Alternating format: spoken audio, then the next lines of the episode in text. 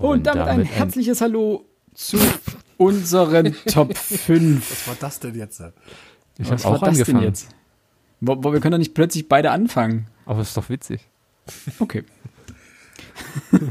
Fang an. Aber du sprichst eh gleich, also mache ich die Anmod. Und damit ein herzliches Hallo zu Frontispitz, eurem Literaturpodcast hier bei einem Podcast-Anbieter eurer Wahl.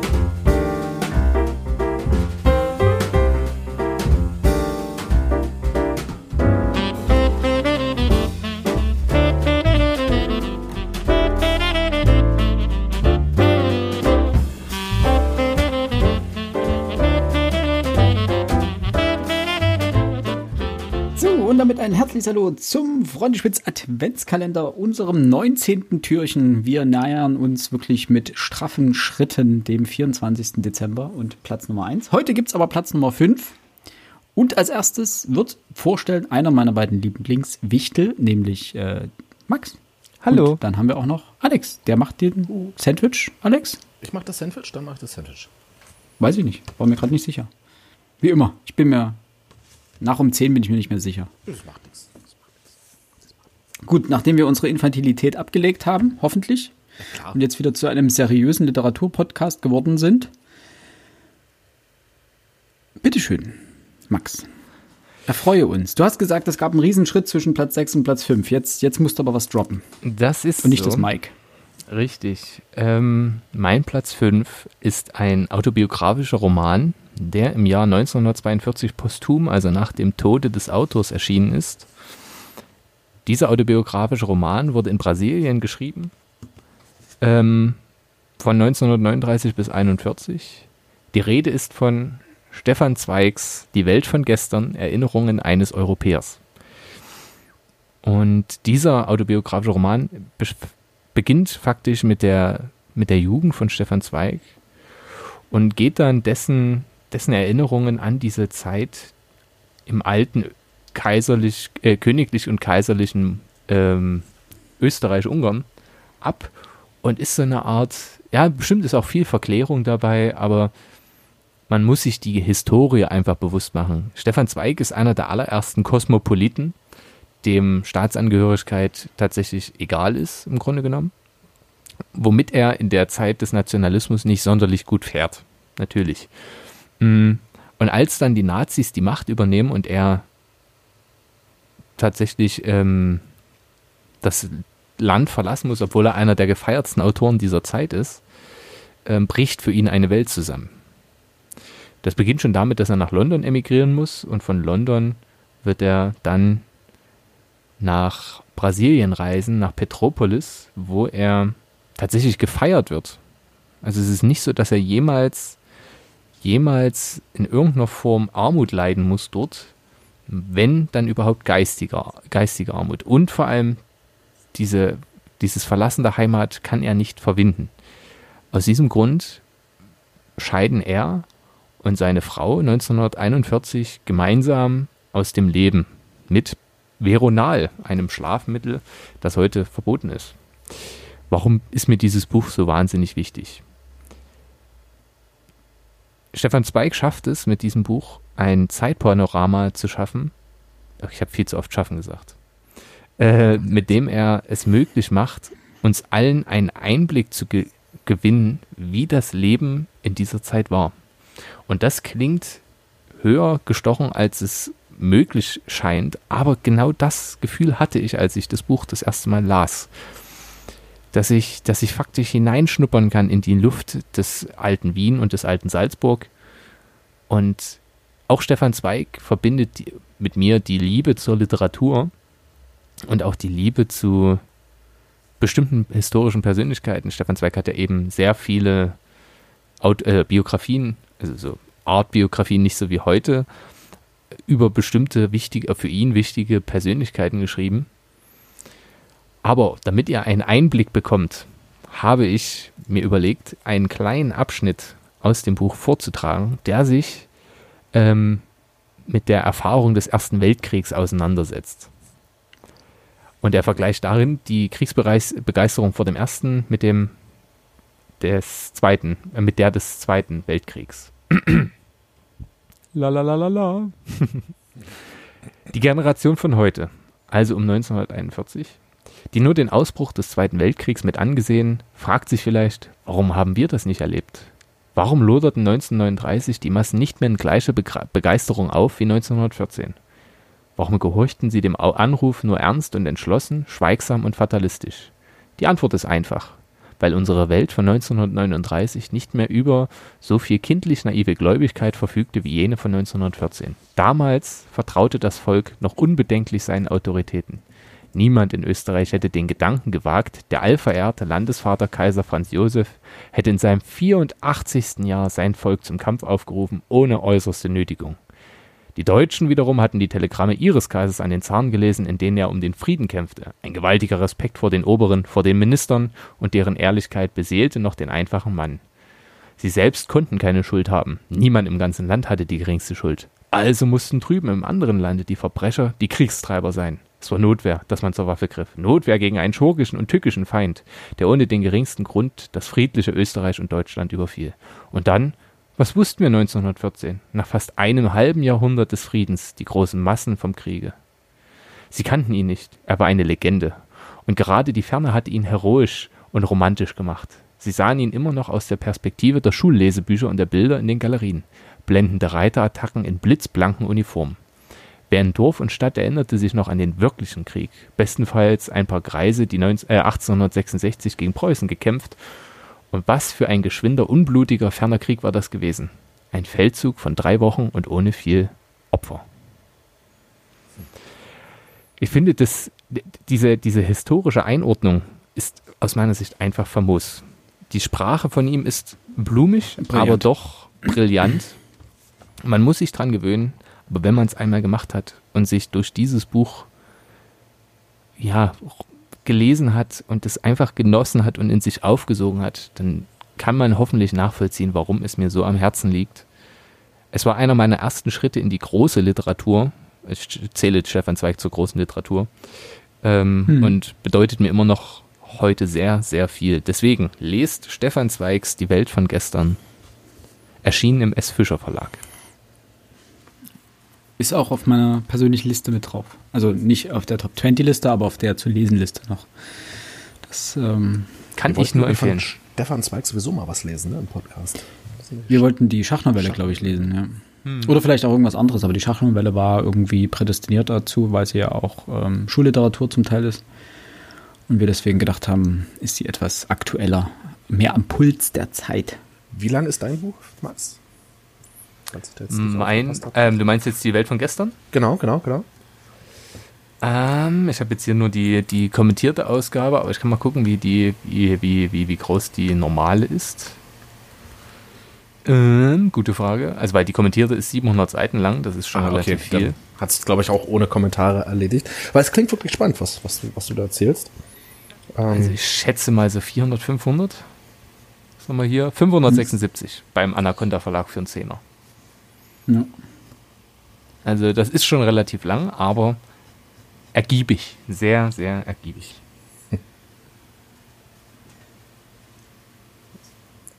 Ja. So. Ja. Dankeschön. Es, es, fühlt sich immer schlecht an, das danach abzutun mit Danke für, das, für, das, für den Beitrag. Schönes Buch. Weiter zum nächsten. Wir kommen zu Pittiplatz Abenteuer im Wunderwald. Ja, aber das ist doch okay. Das, das ist die Ehrfurcht vor, vor dem Buch.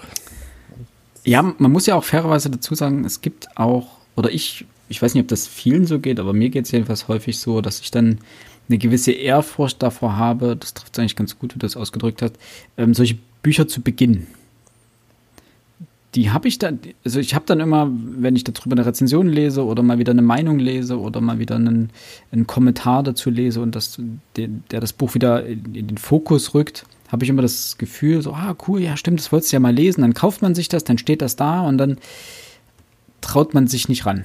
Ja, stimmt, ja. Dann steht es einfach eine ganze Weile lang da und dann kommst du immer wieder denkst du mir, so, ja, heute fange ich damit an und dann denkst du, na, weiß nicht, bist du in der richtigen Stimmung dazu? Kannst du dem, dem Buch jetzt sozusagen die Aufmerksamkeit geben, die es verdienen würde? Und dann stellst du es wieder zurück, weil du sagst, naja, ist vielleicht doch nicht. So geht es mir zum Beispiel mit Nickel Boys. Okay. Das äh, war, wo ich mir dachte, so, ja, das so dick ist es nicht, das fängst du jetzt mal an, das liest du jetzt mal, dann dachte ich, ah, weiß ich nicht, ist das jetzt zu schwer? Ist das, bist du jetzt, hm, na, nee, stellst nochmal zurück. Das ist dann auch der, der, der Fluch der Vorschusslorbeeren, ne? Genau, so ein bisschen, ne? Stefan Zweig ist ja nur einer der Autoren, die ja wirklich über den Klee gelobt werden.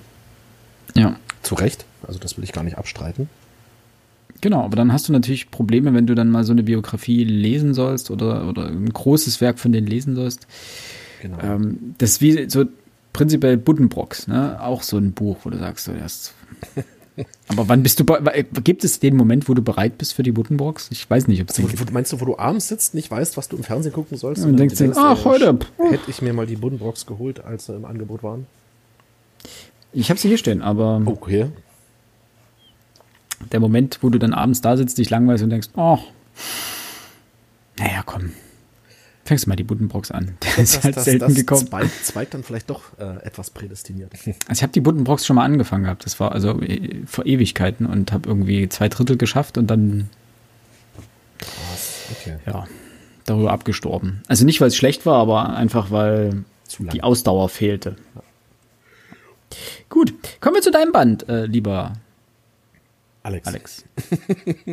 ja, das war, ja, ich, hab mich, ich hab, musste überlegen, ob ich atme oder deinen Namen sage und habe mich erstmal fürs Atmen entschieden. Das ist vollkommen okay. Das ist auch wichtig. Also, ja, dachte ich mir. Das eine geht ohne das andere, das andere weniger. Okay. Bitteschön. Ähm, ja, ich habe wirklich überlegt, wie ich jetzt am besten in dieses Buch oder in die, in die Vorstellung einführe. Ich mache es einfach mal wieder Max und lese ein, ein, ein Zitat vor, nicht aus dem Buch, sondern über das Buch. Und zwar hat Holger Kreitling ähm, in einem Artikel in die, äh, die Welt geschrieben, ein Buch wie ein Büffel, stoisch, dunkel, mächtig, fast ausgestorben. Go Buchladen, junger Leser, go Buchladen. Ähm, ich fand diesen letzten Satz ziemlich niedlich, weil ich okay. kann dem Go Buchladen, junger Leser, Go Buchladen, ich kann dem wirklich nur zustimmen. Ich hätte kurz gedacht, jetzt kommt Butcher's Crossing, als du den Büffel erwähnt hast. Ähm, Aber das passt, glaube ich, nicht zu Go Buchladen. Es ist Butcher's Crossing von ah. John Williams. Ähm, genau, ein Buch wie ein Büffel, stoisch, dunkel, mächtig, fast ausgestorben. Dieses Buch ist unfassbar brutal. Dieses Buch ist unfassbar grausam. Und John Williams schreibt das, ähm, er ähm, schafft es, das in virtuosen Bildern zu schreiben. Das kann man gar nicht anders ausdrücken habe ich so in dieser Form noch nie gelesen. Ähm, ich lese ja immer abends vom Schlafengehen oder eigentlich nur abends vorm Schlafengehen. Deswegen brauchen Bücher bei mir in aller Regel etwas länger als bei den meisten anderen wahrscheinlich. Das ist eins von diesen Büchern, das habe ich in drei Abenden durchgelesen, weil du kannst einfach nicht aufhören. Diese Sprachgewalt, die John Williams hier entwickelt, ist ah, wirklich, das ist Wahnsinn. Dieses Buch hat es auch nur ganz, ganz knapp nicht in meine Top 4 geschafft. Aber ähm, das soll das Buch in keinster Weise schmälern, im Gegenteil. Äh, vielleicht kurz zur Geschichte. Das Buch spielt irgendwo im hintersten wilden Westen der USA 1870 und Will Andrews, der will nochmal die Natur gewissermaßen erleben und deswegen reist er in den wilden Westen, kommt in dieses hinterste Kaff, was es in den USA wahrscheinlich gibt, ähm, mit dem Namen Butcher's Crossing und wird dort von ähm, einer Jägertruppe überredet, auf Büffeljagd mitzugehen. Ne? Das letzte Mal zieht man aus in diesem Jahr, um Büffel zu jagen.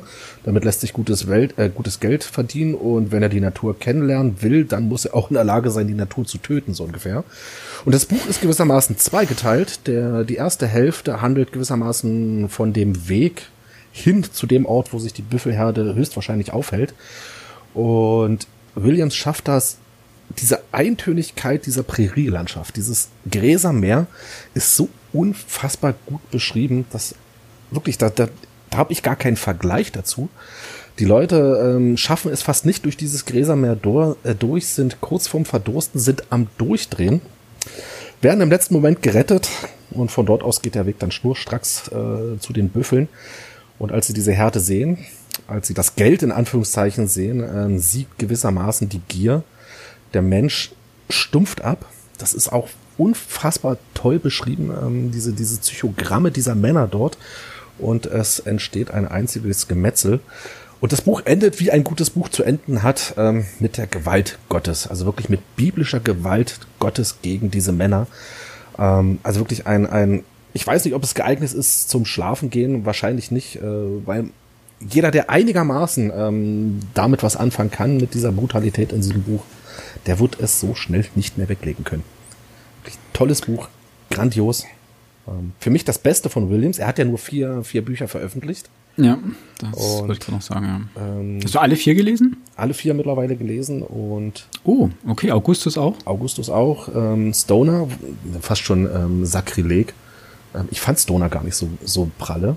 Obwohl alle Das ist ja das, was am meisten genau, von ihm Stoner gelobt sein, wird. sein, sein großartigster Roman ist. Aber für mich kommt nichts an Butcher's Crossing ran. Also wirklich tolles Buch. Sehr zu empfehlen. Deswegen Go Buchladen, junger Leser. Go Buchladen. John Williams, Butcher's Crossing. Chapeau. Ich habe auch alle von ihm. Nee, wobei, ich, ich, kann, ich lüge gerade. Ich, äh, ich habe nicht alle von ihm hier stehen. Das Einzige, was ich von ihm nicht da habe, ist äh, Nichts als die Nacht. Nichts als die Nacht. Danke. Ich habe jetzt die ganze Zeit überlegt, wie der das vierte erste? Roman heißt. Genau, das ist das erste, was er geschrieben hat, 1948. Dann kam Butcher's Crossing, dann Stoner und zuletzt Augustus. Genau. Genau. Hat sich da auch sehr aus, ausgetobt, was die Schreibstile und die. Sehr, sehr unterschiedlich. Also ich bin ja, äh, ich hatte. Butcher's Crossing als erstes gelesen ähm, und Stoner als zweites und war dann fast schon enttäuscht, dass diese Sprachgewalt ähm, bei, bei Stoner fehlt. Dass er da dann doch eher fast schon feinfühlig schreibt ähm, über den, den, den Mann, über die, ich weiß gar nicht, wie der heißt. Ähm, war, war Ah, das finde ich so bedeutend an ihm. Diese Wandelbarkeit in seinen, seiner Schreibkunst. Und eben die Tatsache, dass er leider nur vier Stück veröffentlicht hat. Ja. Aber wo wir gerade bei Gewalt sind. Ich habe Gewalt dabei, nämlich mit einem, äh, man müsste eigentlich sagen, Antikriegsroman. Allerdings wurde er offiziell eingeordnet als Military Science Fiction Roman, was eigentlich unendlich abtörend ist. Die Rede ist von Joe Haltmans äh, Der ewige Krieg, Wunderbar. den ich ja immer schon mal äh, euch zu lesen geben wollte. Ich glaube, Alex, du hast den mittlerweile gelesen. Ich kenne den, ich kenne den, ne? Genau. Und äh, Max habe ich den geschenkt, glaube ich. Jawohl. Hat er denn gelesen? Natürlich Nee, noch nicht, hat er, glaube ich. das müssen wir mal im Podcast machen. Sehr gern. Um, also es ist nichts ja. gegen das Präsent. Das Präsent fand ich supi, aber noch keine Zeit gehabt. Joe Haltmans Der ewige Krieg äh, wurde 1974 geschrieben von Joe Haltman ähm, und erschien in Deutschland äh, 77 als äh, Erstübersetzung. Und man kann sagen, dass Haltman, der selber Teilnehmer des Vietnamkriegs war, dort letztendlich seine Erfahrungen verarbeitet hat. Und das Ganze aber in einem Science-Fiction-Szenario spielen lässt. Und Thematik oder Grundausgangssituation ist, dass die Erde sich mit den außerirdischen Tauriern in einem interstellaren Krieg befindet. Und das ist jetzt erstmal noch nicht so Neues für den Science-Fiction-Roman. Der Clou dahinter ist der, dass die sich so weit weg befinden, dass man mit einem Schiff fliegen muss, das nahe der Lichtgeschwindigkeit daher zuckelt. Und da gibt es ein kleines delikates Problem, und zwar nennt sich das äh, Zeitdelitation. Und die gibt sozusagen an, dass für die Person auf dem Schiff, wenn sie von A nach B fliegen, nur wenige Monate vergehen, äh, auf der Erde jedoch Jahre oder Jahrzehnte. Und das ist sozusagen die eigentliche, der eigentliche, ich sage jetzt mal mit Anglizismen Brainfuck in dem Buch. Und das, was dieses Buch letztendlich dann auch auf die Spitze treibt. Denn neben, in Anführungsstrichen, normalen Antikriegsthematiken, also eben die Grausamkeit des Krieges und der Propaganda, der sich die Soldaten ausgesetzt äh, sehen und verschiedenen äh, Drogen, die eingesetzt werden, um die Soldaten gefügiger zu machen und so weiter, die man natürlich auch in anderen ähm, Antikriegsromanen findet, wie zum Beispiel im Westen nichts Neues, ist eben hier dieser große Clou mit der Zeit sehr entscheidend. Das heißt, die Soldaten werden rekrutiert, äh, werden ausgebildet. Ähm, dabei wird es schon unglaublich brutal geschildert. Da sterben auch schon die ersten Rekruten bei den Ausbildungsmissionen. Ähm, und dann werden sie eben in diesen Krieg geschickt und tuckern dort mit ihrem Raumschiff hin. Und es vergehen fünf Monate. Dann sollen sie dort kämpfen und es hat so ein bisschen was von, stell dir vor, es ist Krieg und keiner geht hin. denn letztendlich treffen sie erstmal gar nicht auf Widerstand äh, und erst auf dem Rückweg werden sie sozusagen angegriffen, ohne zu, wirklich zu wissen, äh, von wie sie das oder wie die diese Taurier, also diese Gegner, das irgendwie geschafft haben und kommen dann zurück und kommen auf eine Erde, die einfach mal Jahrzehnte in der Zukunft liegt und alles, was sie kennen, ist, hat sich komplett verändert. Ihre nahen Verwandten sind entweder steinalt oder tot. Äh, und es ist so dieser Interstellar-Moment, wo die von dem Planeten wieder zurück zum Raumschiff kommen, das nah an einem schwarzen Loch war.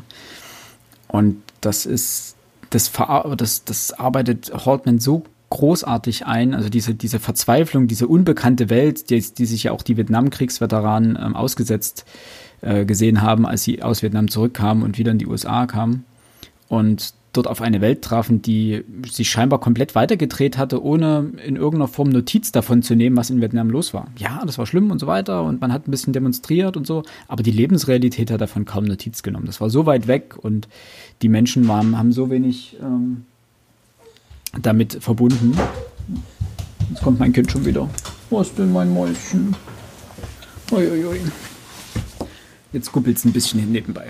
Äh, und die Menschen haben so wenig äh, damit verbunden, dass die, diese Soldaten einfach überflüssig waren auch. Und die konnten sich auch ganz schlecht wieder integrieren. Und das ist auch ein sehr elementarer Bestandteil an ähm, ewigen Krieg.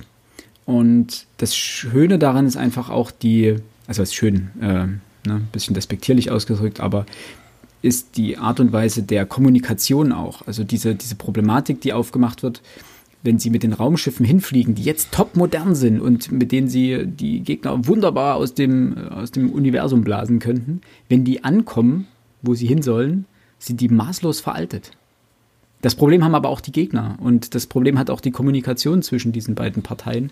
Und daraus entspinnen sich so viele, viele Probleme, dass es einfach sehr, sehr beeindruckend ist, dieses Buch.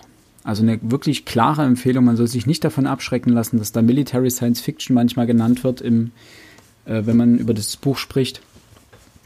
Es ist ein großartiges Buch äh, der Antikriegsliteratur. Es ist wahnsinnig spannend geschrieben. Es sind relativ wenige Seiten mit 236. Und das, also ich habe es komplett weggesuchtet. Und das hat mich wirklich zutiefst beeindruckt. Mein Platz 5. Äh, der ewige Krieg von Joe Haltman. Meine Tochter mag es auch. das ist schon sehr süß. Was denn an? Ich mache jetzt keine Musik an. Hm. So. Ja. Hätten wir's. Nicht ganz. Was ich noch sagen will, was ja was an dem Buch so wirklich so unfassbar faszinierend ist, dass ähm, die kommen eben wieder zurück auf die Erde in eine Gesellschaft, die sich fundamental ähm, weiterentwickelt hat oder verändert hat. Ist ja keine wirkliche Weiterentwicklung, ist eine Veränderung. Veränderung, ja, das ist richtig. Äh, eher ins Negative, muss man ja fast schon sagen. Äh, Anders halt, ne? Mhm. Dass den Menschen oder den Soldaten ja fast nichts anderes übrig bleibt, als wieder zurück in den Krieg zu ziehen, weil das das Einzige ist, was irgendwie sowas wie Konstanz bietet. Ne? Deswegen ja auch der genau. ewige Krieg. Ähm, das finde ich sehr interessant, dass der Krieg sich selbst erhält, gewissermaßen. Ähm, kann man vielleicht wunderbare Parabel auf die Menschheitsgeschichte sehen. Ja. Die auch eine Abfolge von Kriegen ist. Ähm, also wirklich, nee, wie du schon sagtest, also grandiose Antikriegsliteratur, obwohl sie gewissermaßen in der Zukunft und im Weltraum spielt. Ich bin schon gespannt, ich werde es ja auch noch lesen. Ja, also auf jeden Fall, ich finde auch interessant, was der für eine Welt konstruiert, auf die sie da zurückkommen. Ja, dass die ja, irgendwie. Ja, der Papa sagt was, ja, liest vor. Ähm, dass irgendwie sechs Milliarden von den neun Milliarden Menschen arbeitslos sind. Ähm, dass die Homosexualität unglaublich gefördert wird, weil sie die einzige, das einzig sinnvolle Mi Mittel ist zur Geburtenkontrolle. Ähm, und Geld das mit keinerlei, keinerlei Rolle mehr. Genau. Die sind eigentlich stinkenreich aber es wird mit Kalorien bezahlt, weil Nahrungsmittel das, das entscheidende, die entscheidende Währung sind. Es ist unglaublich. Also es ist bedrückend und beängstigend und gar nicht so weit weg und dadurch einfach noch nahbarer. Und dann diese, die Tatsache, die kommt zurück und haben ja diese Zeitschuld auf sich geladen, in Anführungsstrichen, weil sie haben ja letztendlich 25 Jahre gedient aus Seiten, aus Sicht mhm. der Erde und die wird ihnen ausbezahlt. Das heißt, sie sind plötzlich einfach mal auch stinkreich, also sie sind, Millionäre äh, und müssten eigentlich keinen Wehrdienst mehr leisten, sind raus aus der Nummer und wissen aber einfach nichts mit sich anzufangen in dieser Welt und scheitern dann, und das ist auch dieses Spannende daran, wie sie daran scheitern, an diese Realität, weil eigentlich haben sie ja alles, was sie brauchen. Aber letztendlich fehlt ihnen jeglicher Halt in dieser Welt und sie gehen wieder dorthin zurück, wo sie die, den, den Halt haben, nämlich in der Kameradschaft mit ihren äh, Soldaten, Brüdern und Schwestern, um dann eben in diesen ewigen Krieg wieder zurückzugehen. Hast du, hast du die Fortsetzung auch gelesen? Nein, es gibt ja eine direkte Fortsetzung. Genau, eine indirekte. Also ich rede schon von der direkten. Genau. Genau, es gibt ja den ewigen Frieden und äh, ich weiß gar nicht, wie das andere heißt, aber der ewige. Am, am Ende des Krieges. am Ende des Krieges. Und der ewige Friede ist, glaube ich, keine Fortsetzung, keine direkte, sondern ist eine Neuadaption des gleichen Themas. Und am Ende des Krieges ist die Fortsetzung. Genau.